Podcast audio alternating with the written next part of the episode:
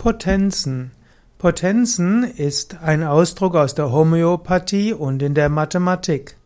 In der Homöopathie spricht man von Potenzen, die entstehen durch Verschüttelung oder auch Verreibung der Urtinktur. Und es heißt, dass je die höheren Potenzen umso stärker wirksam sind. Insbesondere werden die Hochpotenzen mehr auf den geistig-seelischen Bereich wirken. Es gibt die sogenannten Dezimalpotenzen, D1 zu 10, da wird also die Urtinktur um den Faktor 10 erhöht.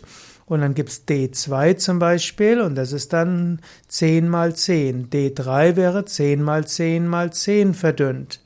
Dann gibt es die 100er Potenzen als C bezeichnet, wo es also um 100 äh, verdünnt wird. Und dann gibt es auch noch die LM-Potenzen, wo es um 50.000 verdünnt wird.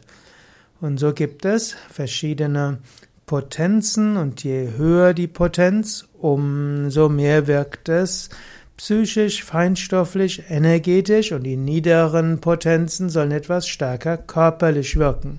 Aber schon bei den niederen Potenzen in der Homöopathie ist nur noch wenig vom Urstoff enthalten. Das heißt, die Wirkung der Homöopathie ist dann mehr energetisch oder vielleicht auch in der Information der Trägersubstanz. Kritiker der Homöopathie würden sagen, die Wirkung der Homöopathie ist letztlich der Glaube in dem, der behandelt und in dem, der die homöopathische Substanz zu sich nimmt.